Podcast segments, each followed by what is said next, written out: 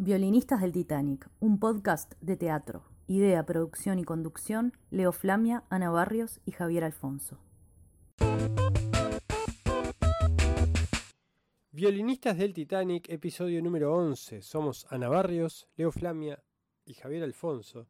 Y hoy vamos a compartir un episodio grabado días atrás en Las Piedras, en el Centro Cultural Carlitos, que nos invitó a Leo, a Ana y a mí a, conversar sobre, sobre la crítica teatral, sobre este oficio que desarrollamos en este podcast, al que dedicamos este podcast. Y bueno, Josefina Trías, la directora del Centro Cultural Carlitos, la actriz y dramaturga, nos convocó para, para conversar en el marco del encuentro de teatro China Zorrilla, la primera edición del encuentro de teatro China Zorrilla que tuvo lugar eh, allí en Las Piedras, en ese lugar, en la plaza eh, principal, que fue mm, remodelado, un viejo, un viejo bar que estaba allí, que después que cerró fue mm, rescatado por un grupo de artistas, de vecinos, de, gente interesada por, que eso se conservara. Y finalmente hace poco fue, fue tomado por la Intendencia y fue mm, renovado todo el edificio, todo el local y eh, se creó este centro cultural que pertenece a la, a la ciudad, a la Intendencia de Canelones y que es dirigido por, por Josefina Trías, por la actriz, directora y dramaturga Josefina Trías, que en paralelo a su carrera artística desarrolla esta, esta tarea de, gestión cultural. Bueno, nos invitó a compartir mm, una charla, una mesa, así como hubo mesas de actores, mesas de, de gestores, mesas de diseñadores. Bueno, armaron esta mesa dedicada a la crítica teatral. Así que allí vamos, Estamos, vamos hacia la ciudad de las piedras.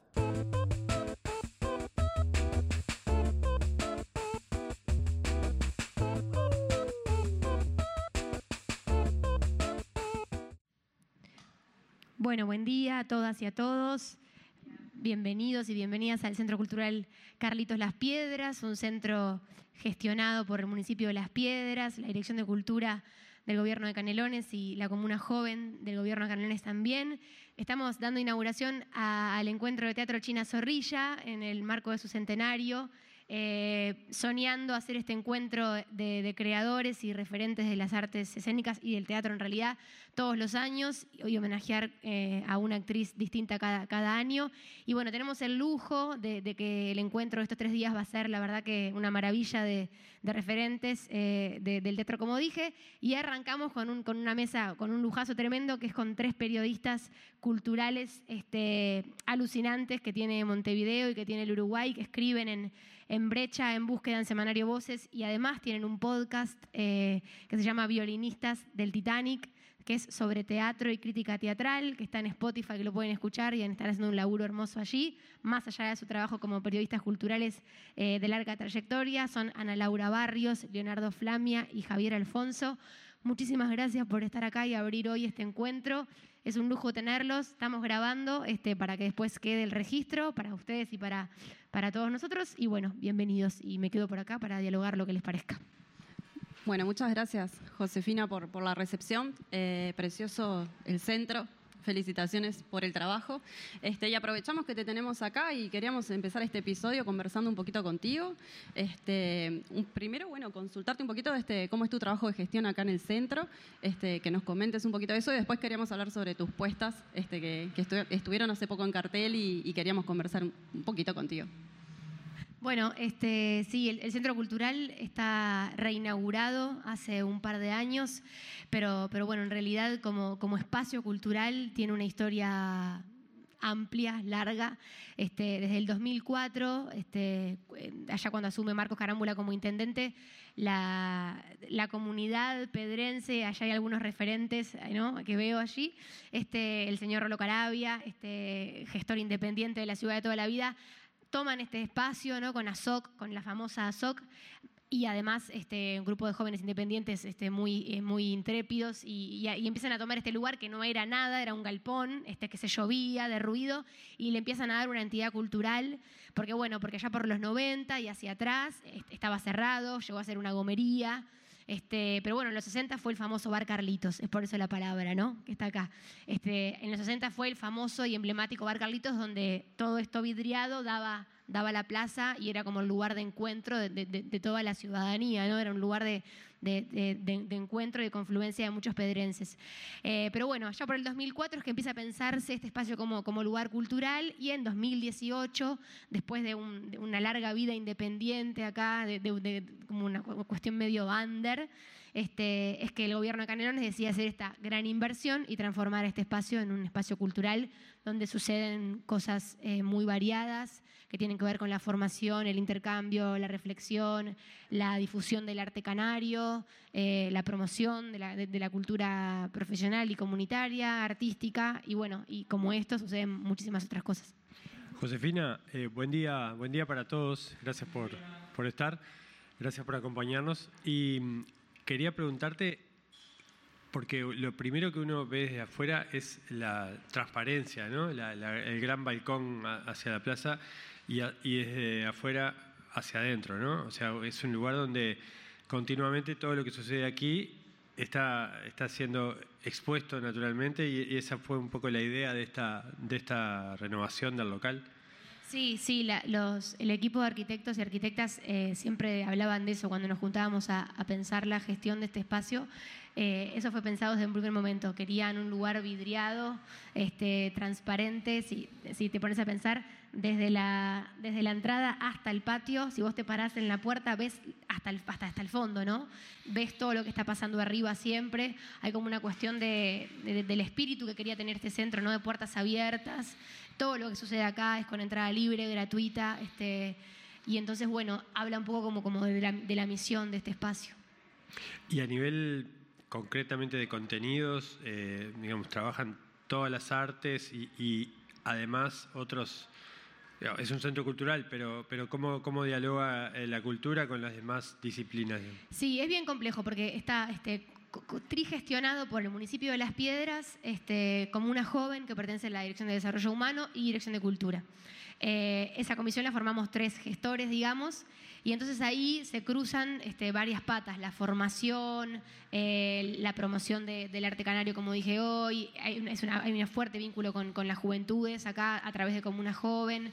La Dirección de Cultura tiene una oferta cultural de talleres de formación amplísima que está en todos los municipios de, Canelones.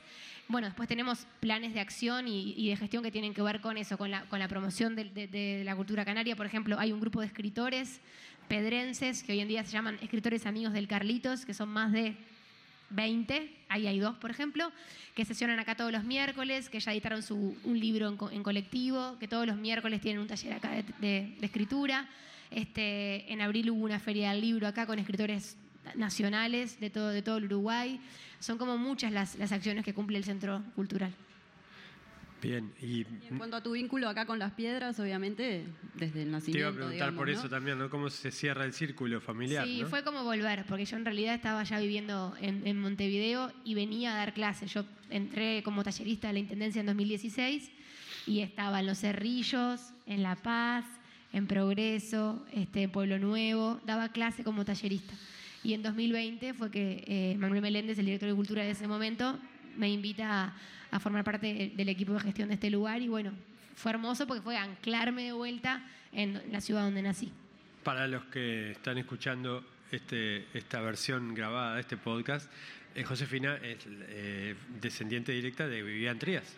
¿no? Eh, de mi biblioteca personal traje, traje un libro de la colección que te editó el Parlamento Uruguayo de las obras de, Vivian Trías, que, bueno, fue una persona que, que como ensayista se cumplieron 100 años este, este año también del nacimiento de Vivian. Y bueno, como ensayista este, fue uno de los que dentro de la izquierda vernácula, digamos, de, uruguaya, empezó a dar ese giro de, eh, pensar a Uruguay en el contexto latinoamericano y no tanto universal como de hecho era la tradición, por lo menos del Partido Socialista anterior. O sea, que es una figura relevante de la izquierda latinoamericana, no solamente uruguaya. Sí, sí, acá, está como, bueno, este año es su centenario, entonces ploteamos su caricatura hecha por Manuel Maldonado, que es un caricaturista de La Paz, que bueno, muy conocido por Menos es Más, que es como su firma, y también ploteamos a China Zorrilla, caricatura de Manuel Maldonado, la sala esa, que se cierra toda de madera, se llama Sala Vivian Trías, y bueno, este año en el centenario, el 30 de mayo creo que fue, celebramos su centenario con una mesa que la Fundación Vivian Trías llevó adelante, fue muy, muy interesante. No te vamos a preguntar por terrorismo emocional, por supuesto, pero sí eh, eh, decir que gracias a la biblioteca de tu abuelo fue que vos un poco comenzaste a, leer, eh, o sea, él tiene mucho que ver con lo que terminó siendo tu, vocación, ¿no? Y tu, sí, él y, Emilio Trías Dupré, su, su padre también. Ahí va. Este, que, fue el responsable de que Vivian tuviera la biblioteca que tenía. Fuimos como todos recibiendo esa herencia almacenada allí. Sí. Bueno, para dejarte ir, porque sabemos que estás en plena organización, igual queríamos preguntarte sobre las horas, algo muy concreto. Este, hablamos de que llamaste a Walter, este, también este, tiene sus nexos con, con, lo que es el, local, el lugar acá, Las Piedras. Y bueno, que nos cuentes un poquito eso, ¿no? ese trasfondo y también, este, ya que estamos, si querés, que nos digas cuándo vuelven eh, a estar en cartel, porque llamaste a Walter, bajó hace poquito, pero sí. me imagino que vuelve a ser temporada. Sí, este, llamaste a Walter, es, es, de las dos quizás la que más tenía una intención, si bien nunca se menciona las piedras, aunque yo como dramaturga pongo las piedras 2016, las piedras, ¿no? Cuando, cuando se escribió y en dónde. Este, se habla así de una ciudad que no es Montevideo, se habla de una ciudad este, a la cual hay que tomar interdepartamentales, ¿no? Está como ese vínculo de la, de la, del personaje de zona metropolitana, ¿no? Que a mí me interesaba trabajar eh, de, manera eh, así como sugerida, ¿no? Nunca se llega a decir qué ciudad es, eh, pero sí me interesaba que, que, fuera, que no fuera la capital.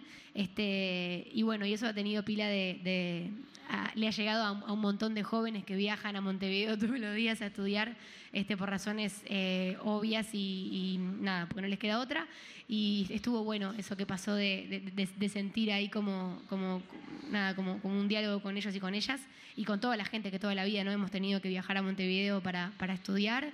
Eh, y bueno, por ahí este, aparece la mención de la vía también, que en realidad hay otras ciudades de, barrios de Montevideo también lo tienen, ¿no? pero acá la presencia de la vía siempre ha sido muy importante. Yo me crié a una cuadra y media de la vía. Bueno, referencias muy concretas que capaz que quien la lee, siendo pedrense, puede capaz que tener como más guiños.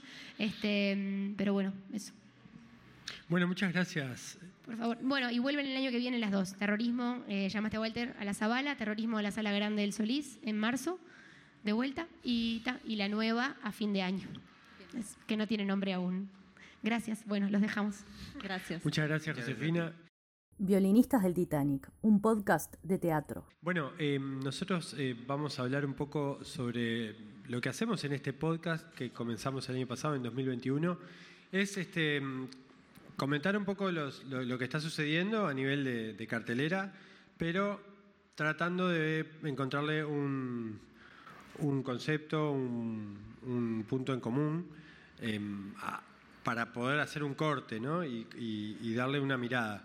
En este caso, em, la convocatoria es al encuentro de teatro China Zorrilla. Entonces tenemos una hoja de ruta que comienza por, por esta nueva versión de Esperando la carroza, que puso, eh, que estrenó la Comedia Nacional eh, primero en, varios teatros del interior. La primera función fue en el Mació eh, y continuó por, por diferentes este, salas. Después se hizo una función muy grande en el Teatro de Verano, en el Día del Patrimonio, y ahora está en cartel en la, en la Sala Verdi, con entradas agotadas desde que, desde que antes de, estrenarse.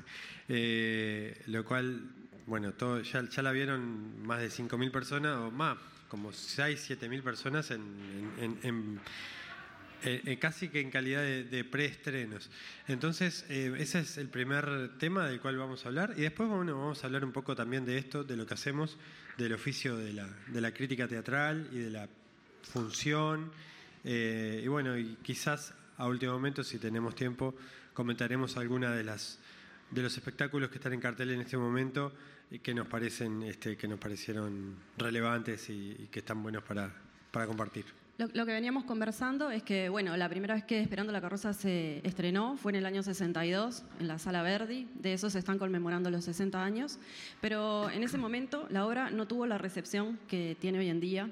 Entonces queríamos conversar un poco, que también si ustedes nos quieren interrumpir o quieren opinar, este, invitados están, por supuesto. Es la primera vez este que estamos en este formato Fonoplatea, así que eh, también estamos aprendiendo. Bien, estamos como este, viendo cómo es la mejor logística, pero cualquier cosa nos avisan como, como hizo el señor y, y, bueno, e intercambiamos porque esa es la idea. Este, y bueno, comentábamos un poco con Leo el tema de la recepción que tuvo allá en el año 62, donde la mayoría de la crítica no comprendió el texto. De hecho, este, no tuvo el éxito de público, obviamente, que la, la apuesta tiene ahora. El texto se, se resignificaba de una forma muy diferente. Es un texto que fue escrito previamente a la dictadura, pero que toca temas ¿no? este, que tienen que ver con, con esa, ese contexto social que había previo a la dictadura. Este, y bueno, en sí es la historia de una familia este, donde se representan las diferentes clases sociales. Este, pensamos que el éxito de hoy en día que justamente, un poco lo, dijo el propio autor, ¿no? Jacobo Langsner, ¿no?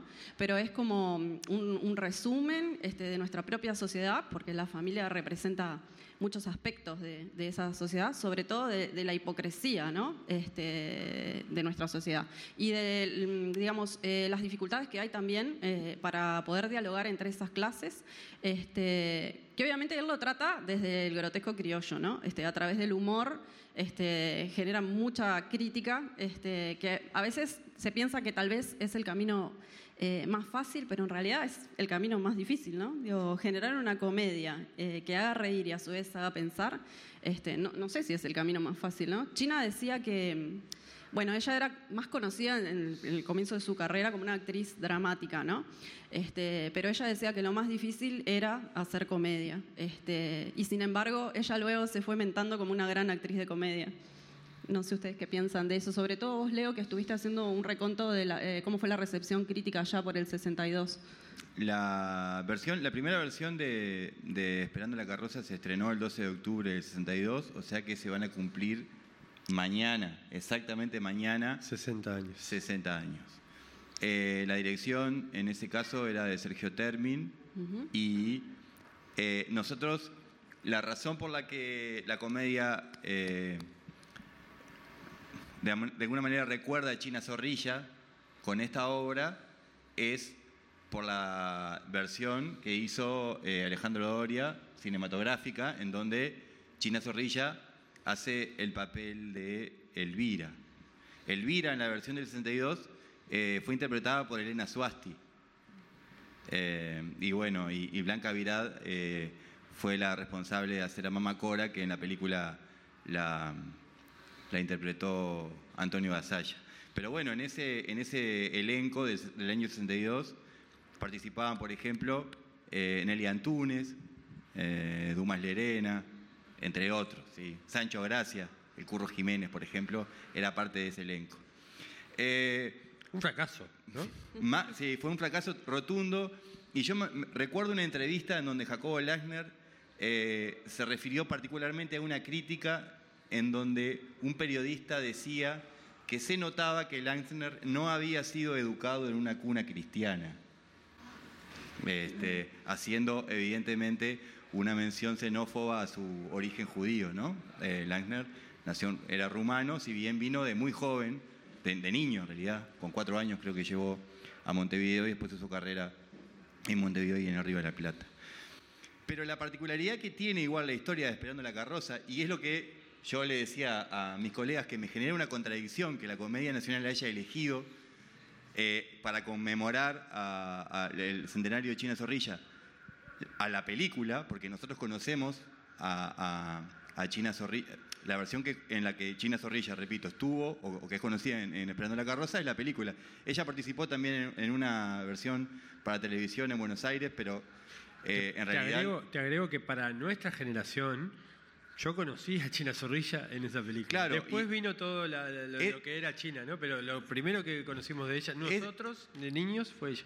Es inevitable y aparte, eh, cuando eh, Gabriel Calderón presentó la Comedia Nacional, él reiteró muchas veces que mucha gente dice que le gusta más el cine o que le gusta más otra cosa que el teatro y él dice, bueno, qué vivo. Nosotros no podemos ver la versión de El Tobogán, por ejemplo, de Jacobo Langner del año 70, en donde sí China Zorrilla actuaba, en Montevideo, dirigida por Amar Grasso. No podemos ver las obras de Atahualpa del Chopo, no podemos ver obras de China Zorrilla en donde interpretó obras de Bertolt oh. Brecht, etc. No la podemos ver. A Vittorio Gassman en el Solís. Y sin embargo sí podemos ver este, las películas de Berman, las películas de Antonioni, las películas de Luchino Visconti, las películas de Jorge Sanginés, voy a nombrar y las podemos ver una y otra vez. De hecho, esta película generó eh, un grupo de fans que se llaman Los Carroceros, que se, llaman, se saben los textos de memoria, recrean las escenas, eh, se juntan para recorrer eh, los espacios por donde estuvieron los personajes, la casa histórica esa donde se filmó. Este, por lo tanto, este, escaparse de la versión cinematográfica para volver a traerla al teatro eh, era una tarea difícil. Y de hecho hay dos puestas en cartel que, están este, esperando la carroza, una en la candela, la otra la de la comedia. Igual creo que hay un eslabón que no, que no llegó a mencionar, que es la versión del circular, ¿no? que es la que catapulta esta obra es que, para que se, finalmente se haga en Argentina. En, Allá ah, hay un señor que va. Sí, sí. sí. Yo nunca la había visto nunca había visto teatro. Me enganché con el teatro porque la primera vez que vi teatro fue esperando la carroza en el circular. Con, me acuerdo de Isabel Lagarre y Walter Reino. En el 74 se estrenó. Ahí va. Y fue la primera vez que vi teatro, nunca había visto. Y a partir de ahí me enganché con el teatro y me pareció maravilloso. Estuvo Añare, estaban siempre, siempre estaba esperando la carroza y el jardín de los cerezos. ¿Y qué fue lo que más te impactó de esa apuesta? Que, ya que la viste, nos podés contar. Sí, porque aparte yo tenía como idea del teatro, el escenario y como estamos sentados ahora. Y el circular era todo lo contrario. Eso fue lo primero que me impactó. Bien. Y después, bueno, está, el contacto ese de, ser público con el actor era algo que me impresionaba verlo entrar, salir, digo, fue algo que me... ahí me enganché con el teatro, de empezar a ver teatro y interesarme más pero hasta ahí, que tendría 17 años, 18 años. ¿Te acordás de las actuaciones? Y me acuerdo mucho de, Isabel Lagarre, que hacía de la niña, que, y algunas cosas de Walter Reino, pero no me acuerdo mucho más, la verdad. No, pero está buenísimo tener un entrevistado más, que fue testigo directo. que la vi. Fue testigo directo de, la, de, lo que estamos hablando. Claro. Eh, pero tuvo Añares en el circular. Este, más de 10 años, ¿no? sí, las dos. Era todos los fines de semana, estaba esperando la carroza y el Jardín de los Cerezos de Checo. ¿Y la llegaste a ver más de una vez o fue esa vez? Y no, no. Mucha gente vuelve. Había un tema también. Sí, claro. ¿Y eh, cuando, viste, la, viste la película? ¿Eh? ¿Cuando viste la película? la película me, me, encantó también. Sí. Ah, la relación. Sí. Y son dos vivencias totalmente diferentes. Totalmente diferentes. Mm, no puedo decir que una es mejor que la otra, porque las dos tienen su encanto. Ahí va. Y son dos lenguajes diferentes. Además que la, obra, el texto de la obra, en la película se adaptó, ¿verdad? O sea, si bien Langsner también trabajó con Doria, pero hicieron cambios en cuanto al texto original. Y después, paradójicamente, a todo esto, sin, sin saberlo, sin nada, este, siempre tuve la curiosidad de hacer teatro. Y yo vivo cerca de, la Casa Cultural ahí en Abayugar, La Paz, en límite de Montevideo. Y ahí ya estaban haciendo talleres de teatro que lo hacía Lucía García por, el programa Esquina. Y fui un día a preguntar a ver cómo era. Y bueno, y aquí estaba la señora y otras amigas haciendo Esperando la Carroza. Y me sumaron y, lo, trabajamos durante un año, unos meses, y, ta, y participé. Entonces, como que me cerró el círculo. Ah, bueno. Eh, me cerró el círculo. Fantástico. Y fue también algo, fue algo maravilloso. Y después de China Zorrilla, quiero decir que el mejor papel que he visto eh, una de las compañeras que, de talleres. Así, humildemente lo digo. ¿Y en esa apuesta qué personaje hiciste? Eh, hacía el esposo de, China, vamos a decir. Ahí va.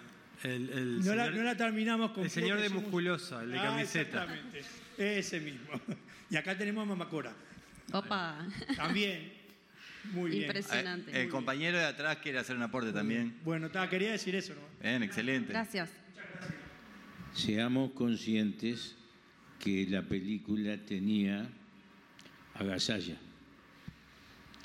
Y yo creo que el gran salto que pega eh, esperando la, carroza es la, presencia de Gasalla haciendo ese personaje. Si yo quiero mucho a China, pero esa película era Gasalla. Sí, China cuenta en una entrevista que mm, lo que hicieron fue caracterizar a Gasalla como viejita y lo pararon en una esquina como a pedir monedas. Este, y la prueba era ver cómo reaccionaba la gente y bueno, y nadie lo reconoció. Este, y bueno, sí, ese personaje fue creciendo en base al trabajo del actor. Y hoy en día representar nuevamente a ese personaje y resignificarlo es todo un desafío. En este caso, en el caso de la comedia, es Petru que lo hace este, ah, con un desparpajo y ah, con una soltura que, que creo que vamos a recordar una nueva mamacora, ¿no? Yo le, yo, le, decía a mis compañeros que iba a ser un poco agrio con respecto a esto, porque justamente en la versión de 74, de 74 en donde era Nidia Telles, la que decía Elvira, la dirección correspondía a, Jorge Curi, que hizo otra vez una versión en el año 93. Yo la vi en el teatro circular, me llevó mi profesora de literatura, yo iba al Liceo 24 de Paso de la Arena, en Montevideo, y siempre había alguna profesora de literatura heroica que nos llevaba al teatro también, porque había que ser heroico para ir con 16, 18, 20 adolescentes de la periferia al centro, no era fácil. Pero hay una entrevista cuando Jorge Curi eh, hizo la segunda, la segunda versión de él, la del 93, este, que eh, comenta que, mm, se remite bastante a la que dirigió en el 74, en donde es durísimo con la película. Jorge Curi dice, primero, que el tono, en realidad, de la, de la mm, versión este, que escribió Langner, la original, la que se hizo original, era más uruguayo que porteño. Vieron que Esperando la carroza, la película, tiene bien eso italiano, que es bien porteño, ¿no? Bien este, como exagerado. Nosotros somos un poco más... Este, Gallegos. Eh, más, este, yo creo que la hipocresía de la obra con respecto a algunas cosas tiene mucho más que ver con ese temperamento más español nuestro que italiano, tan extrovertido. Pero decía eh, Curi, Incluso la versión argentina en cine es un atentado contra la obra. Tiene groserías inútiles que no están en el original. El texto trabaja con la brutalidad, pero no con lo grosero. Golpea muy fuerte, es de una gran irreverencia contra los valores sacralizados, etcétera, etcétera. Hay varios este, artículos sobre, sobre grotesco, sobre Langner, en donde se refieren de forma bastante negativa a la, a la película, quienes fueron parte de las versiones uruguayas. Digo porque, porque, porque también es un tema, a veces como, por supuesto que no fue la intención, la intención de la Comedia Nacional es este, recordar a China Zorrilla con una obra que todos conocemos y, nos rememora China Zorrilla. Pero, pero los riesgos a veces de algunas cosas, ¿no? Porque esta, este éxito descomunal, por suerte, de la Comedia Nacional, que agota entradas, puede terminar opacando algo que fue un hito histórico de resistencia contra la dictadura, aparte porque la versión de Curi, la de los la del 74, que, que, estuvo en cartera hasta el, año, hasta el año 80, creo que fueron seis años, hizo más de 600 funciones. Este, fue un hito de resistencia contra la dictadura militar, cívico-militar en realidad. Este, entonces, esos riesgos que tienen a veces consecuencias inesperadas que, pueden llegar a ver como desde un elenco oficial podemos perder la memoria y en todo caso capaz que nos toca recuperar la memoria de esta apuesta, la de 74, que no tuvo este, la espectacularidad que está teniendo la de la comedia, pero que sí fue como un mojón muy importante en esos años. Bueno, eh, vamos a ver si esta versión de la comedia queda en la historia como quedó esta otra. Digo, eh, esta, estamos hablando de 40 años después, 45 años después, 48 años después del estreno de la versión de Curi, ¿no? Sí. Dentro de 48 años, capaz que se habla de esta versión de la comedia o no. Eh, hay que ver también los contextos este, de época, ¿no? Obviamente estrenar en el 74 implicaba otro tipo de riesgo, más con un contenido donde sabemos que uno de los personajes, eh, el que está más asociado a las clases más acomodadas, tenía vínculos este, sospechosos eh, con el poder y la forma de conseguir este, las cosas a través de los diálogos con la policía, este, dejaban entrever algo, un secreto a voces, ¿no? Este, y hay que ver el contexto en el que, en el que fue estrenada y, y ese riesgo por el que ellos pasaron. El teatro en resistencia, al que habla Roger Mirza. Claro, creo que lo mejor de, de, de, es haber hecho una, historia que dialoga con diferentes momentos. De hecho, cuando la estrenó, le dijeron, no, o sea, la rechazaron, como que quedó claro como que estaba adelantada en cierto, de cierta manera a su tiempo. Después eh, eh, en, los, 70 dialoga con otras circunstancias, en los 80 dialoga con otras circunstancias en otro país. Eso es, una, es un, clásico, se podría decir, que se va amoldando a, lo que su tiempo y a lo que los autores le reclaman. Y, de Curi, bueno, tiene, eh, me, saco el sombrero con, con Curi, con toda su trayectoria enorme, ¿no? Gigante pero bueno, es parte implicada también, ¿no? Este, tiene conflictos de interés, con, como para, uno puede tomar ese juicio tomarlo, pero no necesariamente... No, no, por eh, supuesto.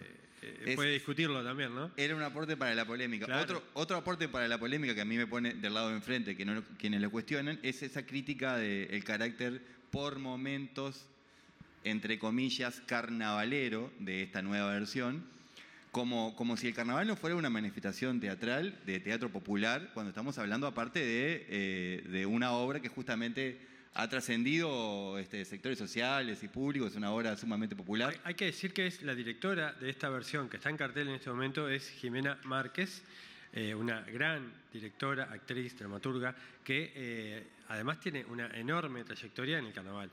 Entonces, eh, no, no, no está, está dominando esos dos lenguajes. Además, convocó, convocó, actores que tienen una trayectoria en carnaval, como Jimena, Jimena Vázquez, que fue elegida figura máxima en em- carnaval, creo que hace dos carnavales o tres carnavales. Emilia, Díaz, también. Y Emilia Díaz, sí. Petru, también tiene. Sí, Petru igual ha tenido. Eh, es más reciente su incursión en el carnaval, pero sí, también es un. Y, es, un, es un comediante que, que, trabaja desde otros códigos.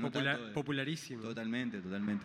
Tal vez lo que molestó en, en un inicio, o tal vez lo que generó ese rechazo, este, bueno, fue eh, el código del grotesco, ¿no? Que no supo ser leído allá por el 62 porque, como vos decís, tal vez fue un lenguaje adelantado a su época. Era, era un, un, tipo de, teatro que venía este, hijo del sainete criollo en realidad, pero un teatro de corte popular. También lo que pasaba en esa época, eh, quizás lo vimos en esa crítica, la impronta desde donde fue interpretada la obra, quizás eh, la crítica preponderante o predominante en esa época tenía una impronta más conservadora a nivel de matriz de pensamiento y eso fue determinante porque hace 50 años o hace 60 años el juicio de un crítico era lapidario y podía decidir el éxito o el fracaso de una obra. Creo que ahora cambiaron un poquito las cosas. eso, es interesante capaz que para incluso hablar del rol de la crítica. Pero sí, también me parece que puede ser que la, sociedad en ese momento no quisiera verse en ese espejo. O sea, el espejo le, le, volviera una imagen que era muy dura para verse en ella. Estaban en Solís también, ¿no? Sí, en la Sala Verdi. Ah, perdón, en la Sala Verdi. Se llenó en la Sala Verdi y ocho años después, sí, este, eh, repito, se, China Zorrilla trabajó en la versión que hizo Mar Grasso de El Tobogán, también de Jacobo Lachner, en donde me parece que ya era mucho más visible. El Tobogán es una obra que yo la vi por Juan Guarovio, también por la Comedia Nacional, con una dirección de Juan Guarovio hace algunos años, este, que, que sí, claramente eh, muestra la decadencia política, ya estaba totalmente roto ese, esa Suiza de América que se consideraba Uruguay y, la, llegada del golpe de Estado, de la dictadura sí, esa, inminente. Esa obra fue en el 70, ¿no? en el 70, eh, exactamente. Más cercanos a, lo que fue. Y yo creo que fue mucho más aceptada esa versión, eh, eh, el tobogán en principio de Jacobo Langner en Montevideo que lo que había sido en el 62 esperando la carroza. Sí, estamos hablando que fueron unos ocho años después. Ocho años después. Y la crítica en aquel momento, que estaba Antonio Larreta, estaba Ángel Rama, ellos este, consideraron que era una obra madura del autor, ¿no?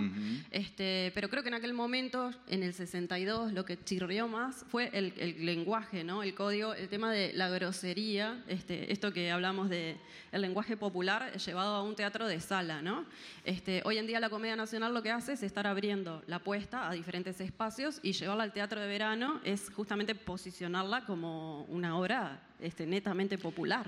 Sobre la apuesta y sobre la versión que está en cartel, eh, hay que decir que eh, no, no hay una ruptura, no hay una, una transformación al estilo quizás eh, de, otros, de otras versiones donde se hace contemporáneo, se adapta el texto a la actualidad, con los códigos actuales. Es una versión que es bastante fiel a las coordenadas históricas de la obra de, ese momento, ¿no? de los años 60, 70, eh, por, los códigos de comportamiento, bueno, por, la, por la, forma en la que interactúan esos personajes y por lo que les pasa, ¿no? O sea, hay algunas circunstancias que claramente chocan con, vistas desde el 2022.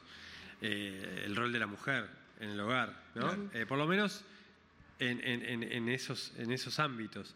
Quizás el tema de los cuidados, otro tema grande que aparece en la, en la obra, ¿no? los cuidados a la vejez y ese abandono o ese, este, no sé, falta de tiempo, falta de energía para dedicarse y para estar más eh, pendiente de lo que le pasa a esa anciana, este, quizás eso no ha cambiado demasiado. No, de hecho, no es solo eso, sino también la, violencia ¿no? hacia la tercera edad, porque este, en algún análisis también habíamos visto que este, obviamente todo el mundo quiere sacarse de arriba esa mamacora que genera como esas contradicciones entre la, eh, molesta, es una persona que, que, molesta en el seno familiar, pero por otro lado genera esa ternura, porque no olvidemos que bueno, ella tiene también un, trastorno mental, este, tiene Alzheimer, entonces eso genera este, mucho desgaste, este, pero también, bueno, se habla de que ese personaje en sí este, habla de otras cosas, ¿no? Como justamente eh, dentro de esa sociedad eh, los elementos que venían como derruyéndose, ¿no? Este, entonces la apuesta eh, es, bastante mm, literal en cuanto a, la, a la versión a las coordenadas históricas. Y bueno, hay un gran trabajo de puesta en escena, eh, de, sobre todo en la escenografía, con, esas, con esos tules, ¿no? con, lo que, con el que está construida, que le, dan una, una semitransparencia eh, muy orgánica, porque hay muchas escenas, ¿no? Está la, la, escena principal, hay otros ambientes al costado, atrás, eh, tiene como, como esa casa se transforma durante la obra en varias casas diferentes. Y después está la, la, actuación, ¿no? que hay grandes actuaciones en esta obra. Está Gabriela Iribarren en el rol de Elvira. Eh, ya hablamos de la, de la de Petru. También está eh, Luis Martínez. Eh, los roles masculinos también están. Este, Diego Arbelo, que siempre impacta con sus interpretaciones. en este caso le toca hacer de Antonio, que cada vez que es el personaje más desagradable con el que uno menos conecta, pero que tiene un peso muy importante dentro de la obra, ¿no?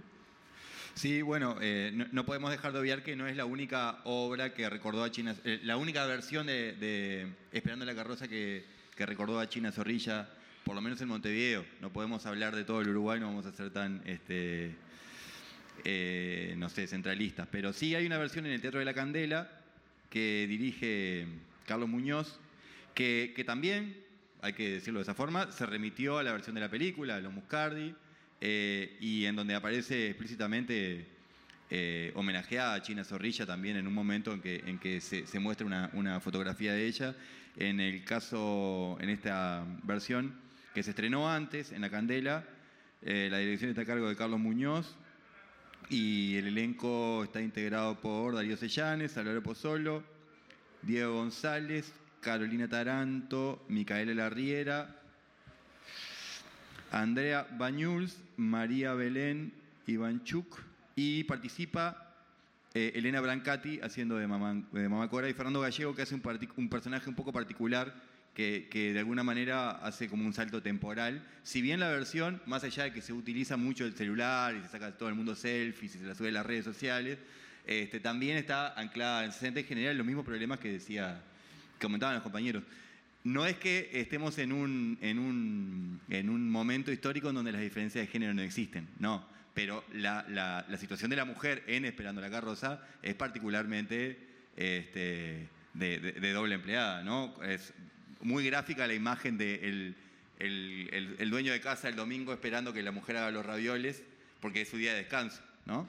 Él tiene su día de descanso. Sí, además del que no sabe cambiar los pañales, ni planchar los pañales, ni... Este, ese tipo de cosas eh, nos rompen los ojos. Quizás es interesante ver cómo nos rompen los ojos ahora y capaz que, no sé, si en los 90 nos rompían los ojos. Quizás en la dirección ahora está acentuado en tono de comedia, ¿no? Ese dejar, este, ese, ese, señal, ese señalar desde el humor esa inutilidad, por ejemplo. ¿no? Eh, también hay que decir que está Andrés Papaleo. Que en la versión de la, comedia. nacional. En la versión de la Comedia Nacional actual, en un rol, eh, digamos, rompiendo la tercera pared, la cuarta pared. Está, ya hablamos de Jimena Vázquez y Petro Valensky, está mm, Juan Antonio Sarabí también en el rol de, Sergio. Está, mm, bueno, Claudia Rossi en, en, una faceta casi que de, de comedia como pocas veces la, he visto en su carrera en la comedia y muy, muy acertada y reconocible desde, porque hay un trabajo, un gran trabajo de maquillaje, ¿no? de transformación de los, de los actores en esta apuesta, y Fabiana Charlo, que es una actriz muy, muy interesante, muy talentosa también como dramaturga y directora, que este, después de varias muy buenas comedias en la gringa, fue convocada por la, por la comedia, creo que muy acertadamente para, para este papel de, bueno, una de las eh, personajes más secundarios, ¿no? Una de las vecinas, una de las familiares, no recuerdo bien el, el rol de ella. Eh, lo interesante de esta versión de la comedia es un poco lo que estábamos hablando, es que tal vez sea una forma de acercar por primera vez al teatro, ¿no? Está siendo un fenómeno que es muy popular, eh, llenó el Teatro de Verano, más allá de que haya sido una decisión de que, bueno, justo se, eh, todo cuadró, que, se, que eso fuera el Día del Patrimonio, que se pudo hacer con entradas gratuitas. Este, pero la idea de ellos también es ir recorriendo el interior, que por ahora creo que la estrenaron solo en el Maceo, pero creo que están armando una grilla para ver cómo coinciden. Hay que reclamar que venga. Si bien la Comedia Nacional este, ya ha estrenado otras obras y ha hecho giras de otras obras por el interior, este, la idea de esta apuesta es justamente este, hacer llegar al público, que el teatro llegue al público, ¿no? y no que, el teatro esté esperando a su público en la sala. Este, cosa que también me parece interesante, ¿no? Podemos dedicar una charla entera a hablar sobre el concepto interior, ¿no? Capaz que ya lo hablamos en nuestra primera edición con Sidán, con Gustavo Sidán, donde ellos eh, trascienden, y creo que está bueno eh, dar ese debate, la palabra interior, interior de Montevideo, interior del Uruguay, o sea, como que ya eh, es hora de que, de que, bueno, de que dejar de ver el Uruguay como un ombligo, ¿no? Con el ombligo en Montevideo y todo lo demás remitiendo hacia Montevideo. Y hay algo muy contradictorio, que cuando uno está en Montevideo, si va al interior, se va para afuera. Es una cosa muy rara, ¿no? uno te vas para afuera, te vas para el interior. Un concepto muy fuerte. Sí, está bueno porque Josefina hoy hablaba de, su personaje en una zona metropolitana. Capaz que ese tipo de contextos, como hay un colectivo de, teatro que hace un trabajo súper interesante, que es el de la Liga de las Artes Escénicas, que habla del litoral, como un lenguaje del litoral. Porque, claro, hay muchos lugares este, fuera de Montevideo en el Uruguay que tienen personalidades este, muy distintas y eso evidentemente se debe traducir en lenguajes teatrales también muy distintos. Este, y nosotros, para todos, es todo lo mismo, ¿no? Es afuera, es el interior. No, y además está lleno de historias y de, movimientos y de, de, por ejemplo, la cultura que que, se saltearon y que se saltean la capital y que, y que existen y se legitiman eh, por sí mismos, y no dependiendo de que Montevideo los, los este, legitime o los bendiga ¿no? con, su, con su beneplácito. Pero tenemos también un, asunto bastante importante del que hablar, ¿no? Eh, que es nuestro, un poco nuestro, nuestro rol o, nuestro, o lo que hacemos eh, en, este, en este espacio y también en, nuestro, nuestra, nuestro trabajo en, los medios, que es el de, el de hacer la, la, función de eslabón de la crítica teatral, de vincular los espectáculos y los artistas con el público y la gran pregunta es, ¿sigue siendo eso? ¿Sigue siendo un vínculo? Eh, ¿O cuál es el lugar o el rol de la crítica hoy? ¿no? Bueno, como decía un poco Leo, eh, obviamente en el pasado la voz crítica tenía otro, otro peso, otra autoridad. Este, hoy en día va un poquito de la mano con que los medios están cada vez más diezmados, tal vez. Este, muchos medios han cerrado. Este, no sé este, ustedes qué piensan, pero el tema de la lectura de, medios impresos, eh, yo creo que ha cambiado como el, canal, ¿no?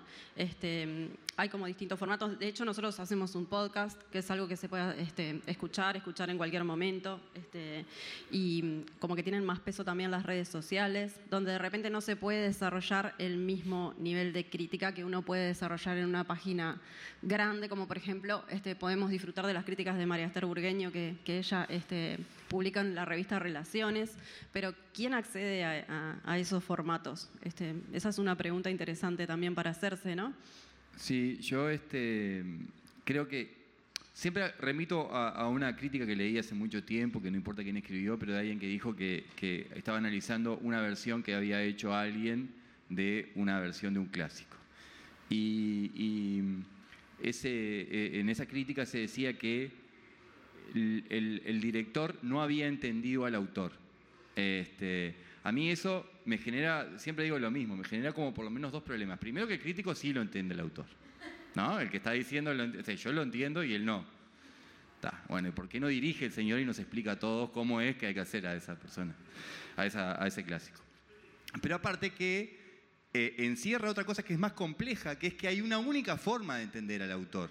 Independientemente del contexto, independientemente del género de la persona que lo haga, independientemente de la clase social de la persona que dirija, que de repente dos personas de clases sociales distintas no ven lo mismo en una misma obra. Y justamente lo que nosotros venimos haciendo, hablando de Esperando la Carroza, de cómo este, en el 62 se entendía de una forma, de cómo ha ganado muchísimo el aspecto más de comedia, de humor, de cómo en el 74, 75, evidentemente que implicaba, significaba cosas distintas, creo que eso mismo hace que nosotros, por lo menos de, priori, no vamos, este, de pique no vamos por el camino ese en donde nos paramos como que sabemos cómo hay que hacerlo y le decimos al director cómo También hay que está el crítico que publica él y escribe, no se entiende por qué el autor dice, no se entiende esta decisión del director. Bueno, o, yo no, entiendo. No lo entendí yo.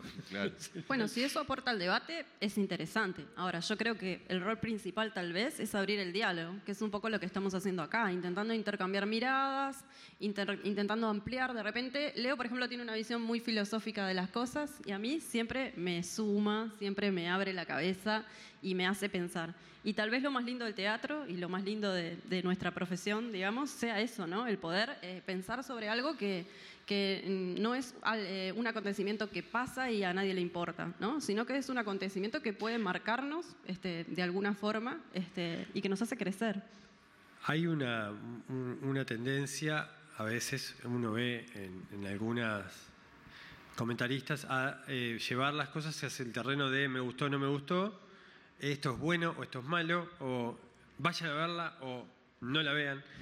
Y capaz que es más complejo, capaz que no tiene tantos likes, pero puede ser más útil para cierto público, obviamente que nos interesa llegarle, este, ubicar, por ejemplo, una obra, un, espectáculo o, un libro o una película o lo, que sea, una pintura, una muestra de, artes plásticas, en, describir las coordenadas, en qué géneros transita, qué, qué cruce de lenguajes este, está poniendo en diálogo, eh, en, qué se, en qué se inspiró. Describir, ir más allá en la descripción, capaz es tan importante como emitir el juicio. ¿no? Este, eh, hilvanar, linkear eh, influencias que pudo haber tenido ese. Y bueno, y trazar posibles interpretaciones que nunca están cerradas por eso, porque la crítica es subjetiva, porque, porque bueno, Ana decía, bueno, sí, yo he, leído algunas cosas y la veo desde determinado lugar. Ana tiene una formación específica, por ejemplo, en análisis de, teatro y tiene herramientas que yo no tiene, que yo no tengo, Javier tampoco, y muchas veces no vemos lo mismo. Y justamente eso bueno, nos ha pasado eh, de armar. Claro, y eso es lo interesante, que no vemos lo mismo. La particularidad que tenemos, en, este caso como críticos, y que sí nos, capaz que nos separa de, de, otros espectadores y, y espectadoras, otras espectadoras, es que nosotros vemos muchísimo teatro, muchísimo, y estamos obligados a leer y, la responsabilidad de compartir nuestra opinión más o menos fundamentada hace que, bueno, articulemos un discurso que justamente vaya este, señalando en dónde nos apoyamos para eh, interpretarlo de cómo lo estamos interpretando. Bueno, nosotros vemos esto en este lugar y esto, y por esto sacamos esta conclusión. Este, que no es simplemente me gusta, porque aparte nadie puede discutir con, el gusto de otra persona. Si a una persona le gusta algo, y yo no le voy a decir que no le gusta. Es válido también. claro. Tenemos allá una intervención en el público. Ah, perdón, perdón. Un honor además. Por favor, este, el honor todo mío. Eh, a mí me encanta esta forma de ver la crítica que plantean ustedes y capaz que alguno de los más veteranos como yo se acuerda lo que era la crítica a la salida de la dictadura.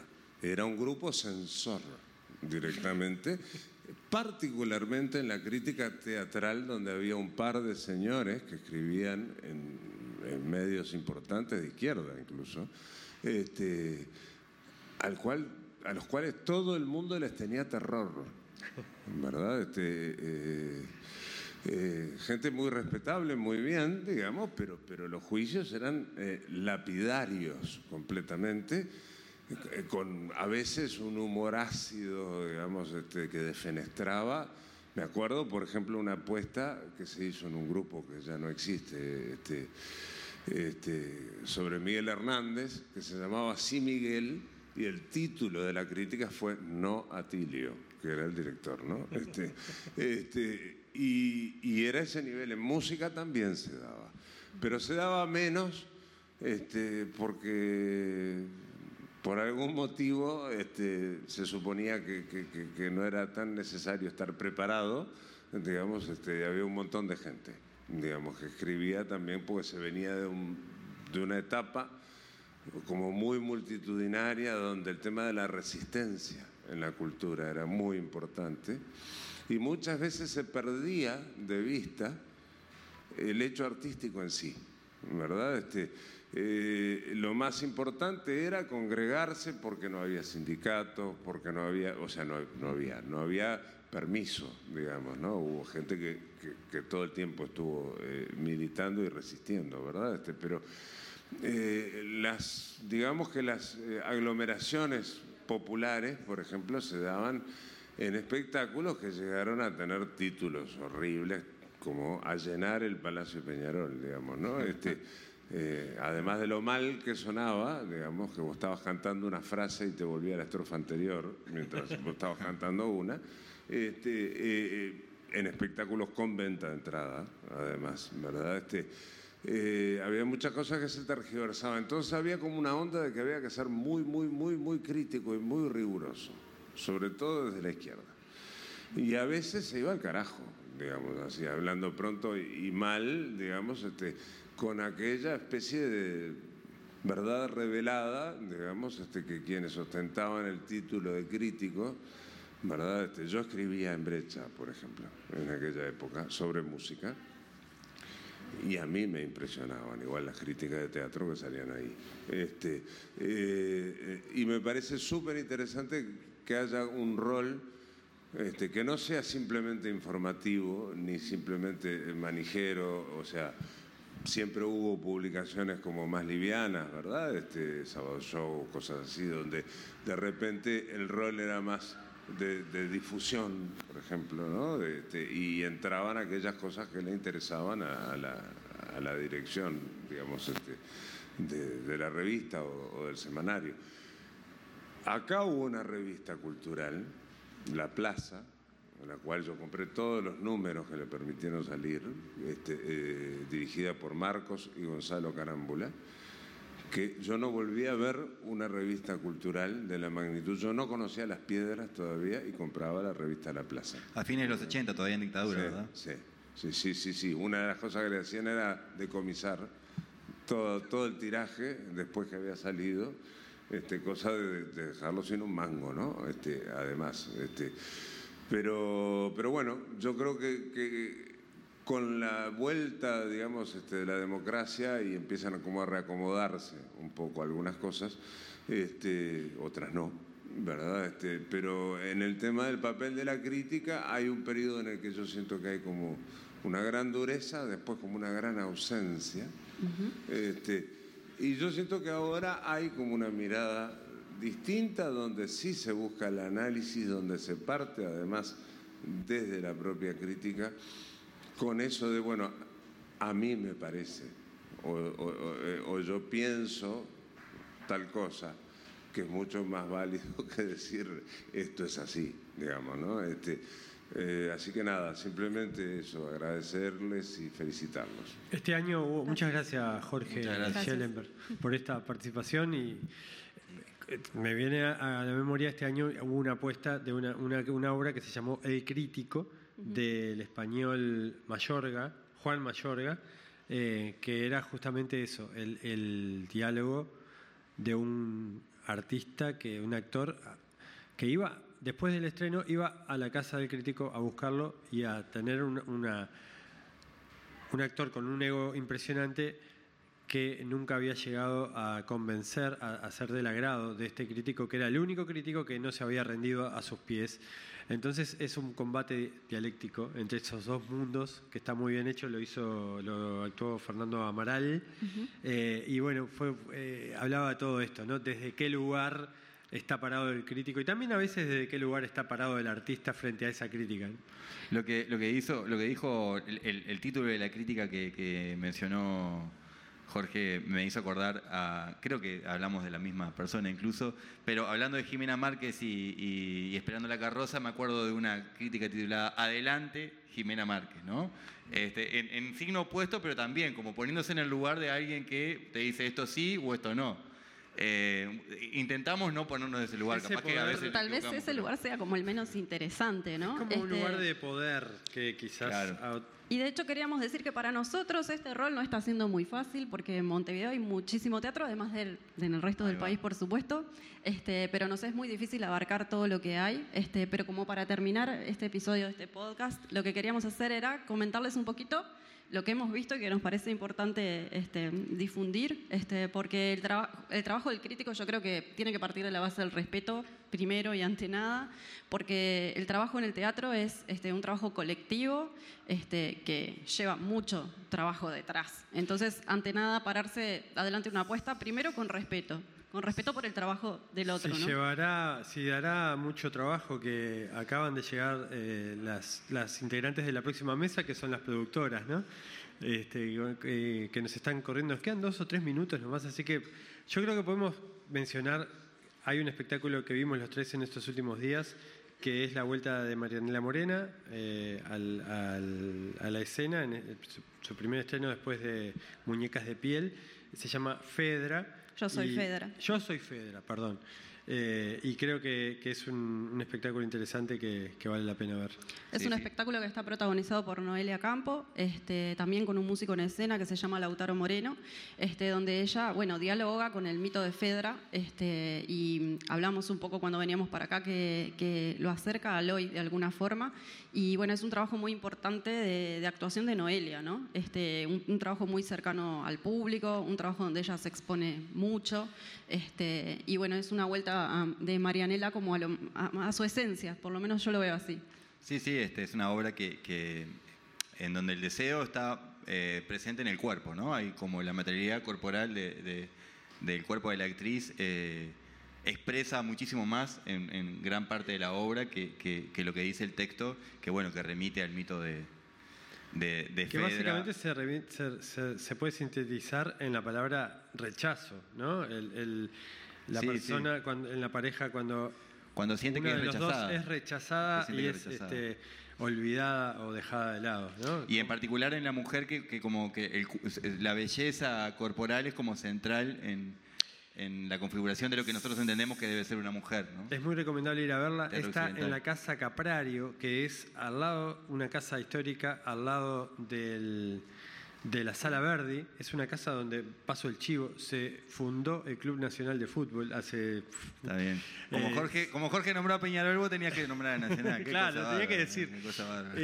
y, bueno, en esa, en esa habitación hay una, una cama, eh, una gran cama, que esa es la escenografía, es todo el espacio en esa habitación. Eh, es la, el espacio donde ocurre la obra y son, es nada más que para 20 espectadores que están en el dormitorio, en esa habitación, junto con la actriz el músico en un rincón. Eh, por lo cual es la intimidad y la potencia de esa actuación de Noelia Campo eh, se multiplican. Eh, va para algunas funciones más, este, en, dos horarios, pero yo quiero pasar otro aviso chiquitito. Este, yo vi también Gans del colectivo El Almacén, este, que está en esa esquina este, ya típica de, Manuel Alonso y 4 de julio. Este, y bueno, es un texto que escribió Leonardo Martínez, el fray Ventino, este, que trabaja en conexión con ellos hace años y que las puestas que hacen ellos siempre son muy eh, interesantes. También es un espacio alternativo, es un espacio que, que no, no, está en el común, no está dentro del circuito de salas. A veces informarse sobre lo que ellos hacen es difícil porque ellos utilizan poco las redes, este, hay que escribir directamente un WhatsApp, pero si los buscan los encuentran. La obra se llama Gans y bueno, tiene, tiene mucho de todo lo que hemos hablado. Este, es un grupo de vecinos este, donde se genera como una comunidad cerrada. Este, hay un miedo de, lo que hay afuera, este, vecinos en alerta, este, les adelanto por ahí. No me gusta mucho quemar la sorpresa, pero sí decir que hay grandes actuaciones. Este, están este, Marita Escobar, que siempre todo el trabajo de ella es, es muy impresionante, es una gran comediante.